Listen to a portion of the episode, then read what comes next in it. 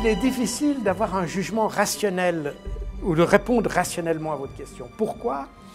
Parce que du côté russe, je pense qu'on a une extrême rationalité. Les décisions militaires qui ont été prises, les décisions politiques qui ont été prises, les discours aussi, la manière le dernier discours d'ailleurs de Vladimir Poutine, etc.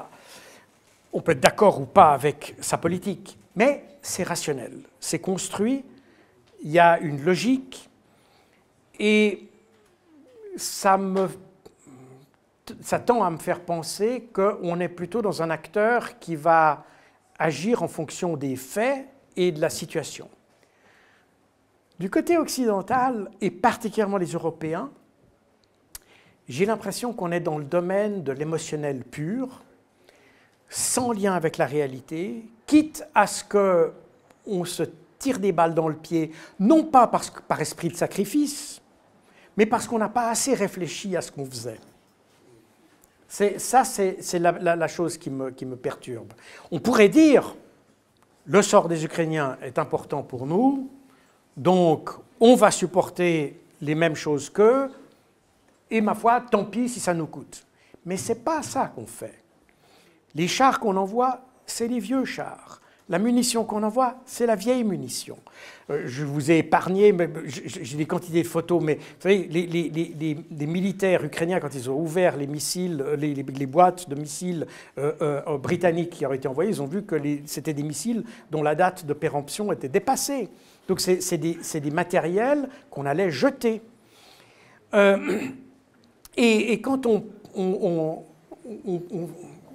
ne leur donne pas Évidemment, bien entendu, parce que nous, on veut préserver une capacité de défense. Donc, on ne va pas leur donner ce dont nous, on a besoin.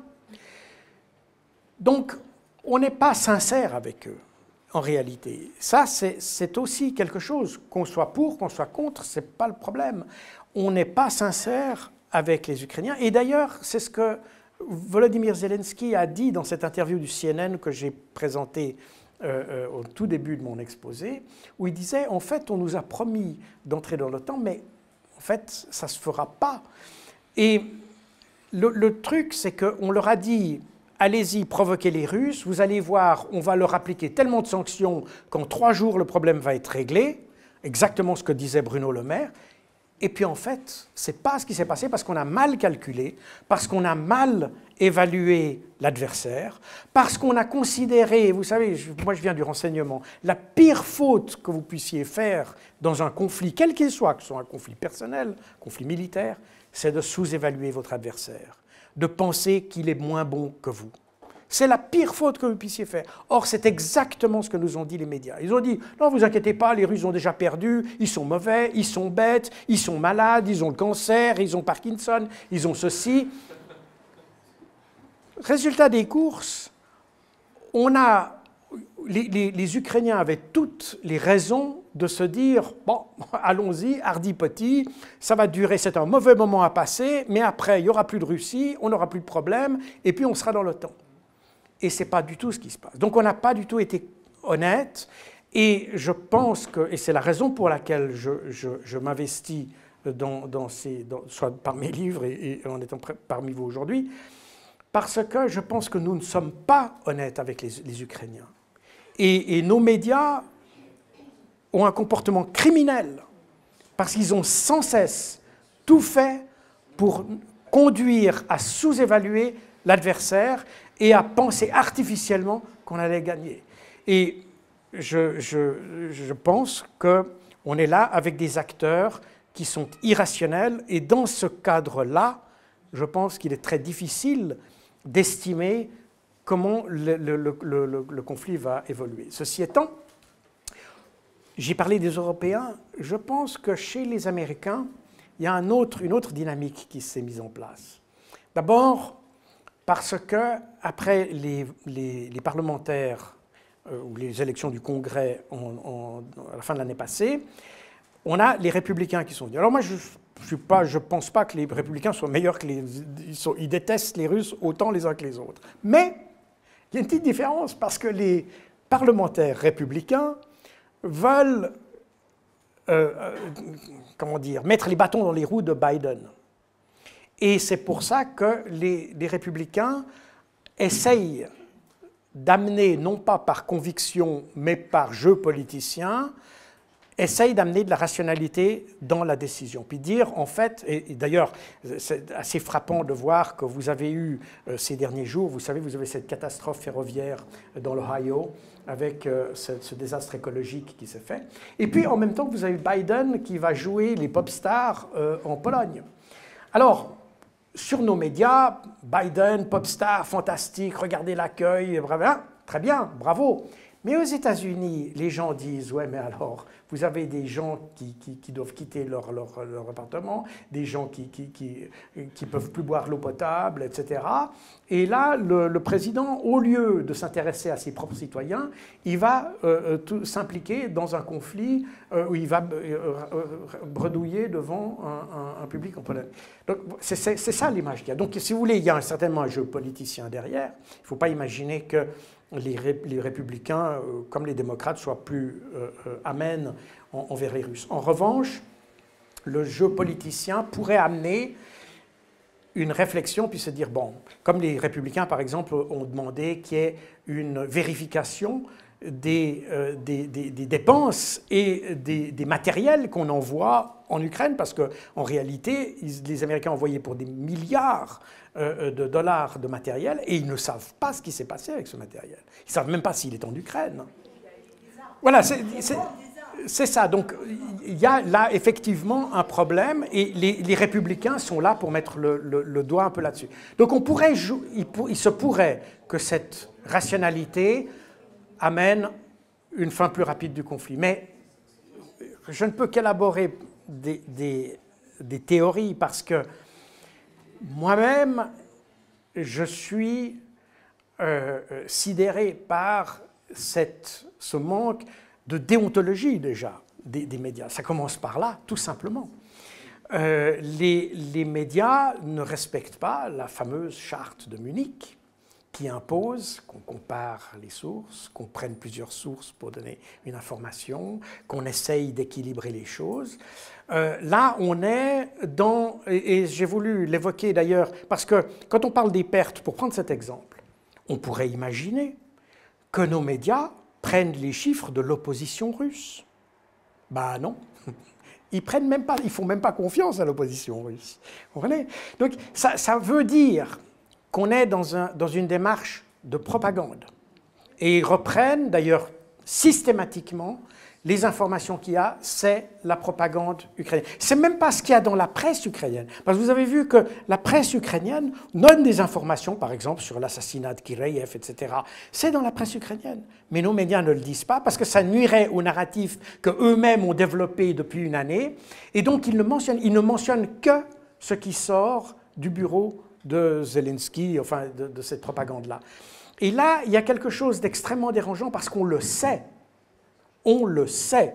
Et, euh, euh, si euh, dans le monde francophone, nous ne sommes pas beaucoup à évoquer ça, et, je pense qu'il y en a même très peu qui font effectivement toute la recherche nécessaire. Il y a beaucoup qui répètent ce que d'autres ont dit, mais il y en a très peu qui font la recherche effective de l'information, qui vont sur les sites russes, qui vont sur les sites ukrainiens, pour essayer de, de, trouver ces informations. Mais bref.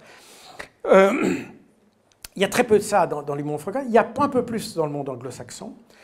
Euh, je remarque aussi l'intérêt, et je l'évoquais d'ailleurs avec certains d'entre vous avant cette émission. Vous savez que vous êtes russe, et donc je, je, comprends votre, votre souci et tout ça. Mais je me suis récemment fait interpeller à Bruxelles par un Ukrainien. Un Ukrainien d'Odessa qui m'a dit merci Merci parce que eux aussi ne savent pas ce qui se passe. La propagande qu'on donne, c'est la propagande qui naturellement est anti-russe, mais les Ukrainiens, eux, ils ont aussi un autre son de cloche. Ils savent qu'il y a des gens, parce qu'il y a des vidéos, là j'ai pas voulu les mettre, mais je pourrais vous sortir des vidéos qui, qui, vous feraient révulser les yeux et, on, m'accuserait de, de, d'attiser la haine, donc je ne le fais pas, mais il y a effectivement, les Ukrainiens savent qu'on fait du, recrutement forcé, etc. Les, Hongrois savent, et d'ailleurs le gouvernement hongrois, ces dernières semaines, a déposé plainte, a demandé d'arrêter de faire des recrutements forcés des minorités. Donc cet écart qu'il y a entre l'information qu'il y a ici et l'information qu'ils reçoivent par des canaux informels, ils la ressentent aussi. Donc, je vous disais qu'on se moquait des Ukrainiens, mais on se moque dans toutes les largeurs. Et c'est ça qui, est, qui, Il m'a remercié. Il m'a remercié, il m'a dit, oh, la prochaine fois, on va boire un verre ensemble. Alors que j'étais surpris parce que moi, on, on, a plutôt tendance à me considérer comme pro-russe. Alors évidemment, comme toutes les, tous les médias sont anti-russes, ce que je dis et qui éclaire un peu plus la situation, qui amène un peu d'objectif, ça, ça paraît pro-russe. Mais en réalité, les Ukrainiens aussi ont besoin de ça. Parce que c'est aussi leur pays. On ne leur dit pas tous les morts qu'il y a. Et les gens se rendent compte qu'on leur raconte des bêtises. Donc, il y a un besoin de tous les côtés de savoir ce qu'elle a. Et c'est pour ça que je pense, je répète ce que j'ai dit, je pense que nos médias ont un rôle criminel. Alors, Seymour Hirsch, euh, évidemment maintenant, depuis qu'il a sorti ça, tout le monde dit oui, mais alors il n'a qu'une seule source, oui, mais enfin, Seymour Hirsch. C'est quand même un journaliste qui a, euh, qui a, des, lettres de noblesse dans la matière. Euh, c'est pas un type qui raconte n'importe quoi. Euh, et je ne sais pas, je, ne connais pas le fin mot de l'histoire, même si aujourd'hui il y a des révélations qui sortent lentement de gens qui ont participé à l'opération, semble-t-il, et qui semblent confirmer ce que disait Hirsch. Mais finalement, comme je l'ai dit d'ailleurs sur une chaîne, euh, je ne sais plus laquelle, euh, en réalité, vous savez, le problème, que ce soit les États-Unis ou quelqu'un d'autre, en réalité, ce n'est pas ça l'essentiel du problème. Le vrai problème dans cette histoire, c'est que vous avez un pays européen de l'OTAN, l'Allemagne, qui, avait des relations avec la Russie, et puis que d'autres pays européens de l'OTAN ont détruit leur, potentiel, si vous voulez. Donc, si vous voulez, on a pour la première fois, alors qu'on vous parle sans arrêt du, euh, euh, du, du, renforcement de l'OTAN et de l'Union européenne. Je crois qu'il y a mon truc qui fait beaucoup de bruit, là, je ne sais pas si c'est... enfin bref. en fait, on a des, des, Occidentaux qui se tirent dessus. Et on est dans, à mon avis, ce que reflète cette histoire, indépendamment des détails de l'opération, c'est la structure mafieuse de, de notre, soit de l'Union européenne, soit de l'OTAN. Je vous dis, vous savez, quand il y a eu, quand les, ces, attentats ont été commis, d'abord, je rappelle que quand on a accusé la Russie, on a parlé d'actes de guerre, d'actes de terrorisme. Alors aujourd'hui, on sait que ce n'est pas la Russie, et c'est pas la Russie. Ça, je vous le garantis, je l'ai déjà dit depuis longtemps, c'est pas la Russie. Et je le sais pour une bonne et simple raison, c'est que les Suédois ont fait deux enquêtes une enquête qui a été faite par la sécurité intérieure et une enquête qui a été faite par la marine suédoise. Les Danois ont fait une enquête faite simultanément par les forces armées euh, danoises et le, service de renseignement intérieur. C'est une, enquête conjointe. Donc il y a déjà trois enquêtes qui ont été faites. Et les Allemands ont fait la leur, etc. Mais l'important, c'est les deux, les deux autres. Parce qu'ils ont fait leur enquête, ils n'ont pas partagé leurs résultats avec l'Allemagne, ils n'ont même pas voulu partager les résultats du tout. Et si ça avait été la Russie, moi qui étais dans l'OTAN, et j'étais dans l'OTAN au moment de 2014 avec Maïdan, je peux vous garantir que s'il y avait eu la moindre parcelle de soupçon qu'il s'agisse de la Russie, on aurait eu des réunions de crise qui s'enchaînent au quartier général de l'OTAN. Or, on n'a rien eu. Donc pour moi, c'est simplement la preuve qu'on ne sait pas qui, Seymour Hersh désigne les Américains, c'est possible, je veux bien volontiers y croire d'ailleurs, mais tout montre que c'est très certainement pas les Russes. Si ça n'est pas les Russes, ça veut dire qu'on a à l'intérieur du système occidental, eh bien, on a tout simplement un système mafieux, c'est-à-dire tu fais ce que je dis, sinon fais sauter tes, tuyaux, tes machins et tout ça. Je vous rappelle qu'en septembre, lorsqu'il y a eu l'explosion, l'Allemagne avait en tête de commencer des négociations secrètes avec les Russes pour essayer de rétablir la situation, parce que pour eux, la situation économique est assez dramatique. Et donc, ils voulaient rétablir. Et je pense que la, date à laquelle ça s'est passé n'est pas, euh, pas un hasard. Les Américains sont aperçus que c'était le moment de le faire, parce que sinon, les, les, les Allemands allaient certainement entamer, peut-être pas un rapprochement, mais au moins un processus de dialogue avec les Russes. Et ça, personne n'en voulait. Donc, euh, on voit qu'on est dans un système mafieux où vous faites ce que je dis et si vous ne le faites pas, eh bien, on vous pénalise vous-même. C'est d'ailleurs la même chose que contre la Hongrie. Vous ne voulez pas prendre des sanctions contre la, Russie, donc on vous coupe vos subventions, etc. on est dans un système où on n'est plus du tout dans un mécanisme d'état de droit. On est d'ailleurs dans ce que les Américains appellent un ordre international basé sur des règles et non plus un ordre international basé sur le droit. Et ça, c'est une évolution d'ailleurs que très peu de gens comprennent parce que en, français, euh, le droit international basé sur des règles, les gens comprennent pas. Mais quand vous regardez les médias anglo-saxons, la différence entre un ordre international basé sur le droit et celui qui est basé sur des règles est extrêmement différent. Et depuis très longtemps, les, les, gens qui s'occupent de relations internationales ont mis en garde contre ce passage qu'on avait parce que l'ordre international qu'on a depuis 1945, avec la création des Nations Unies, etc., c'est l'ordre international basé sur le droit et le droit international.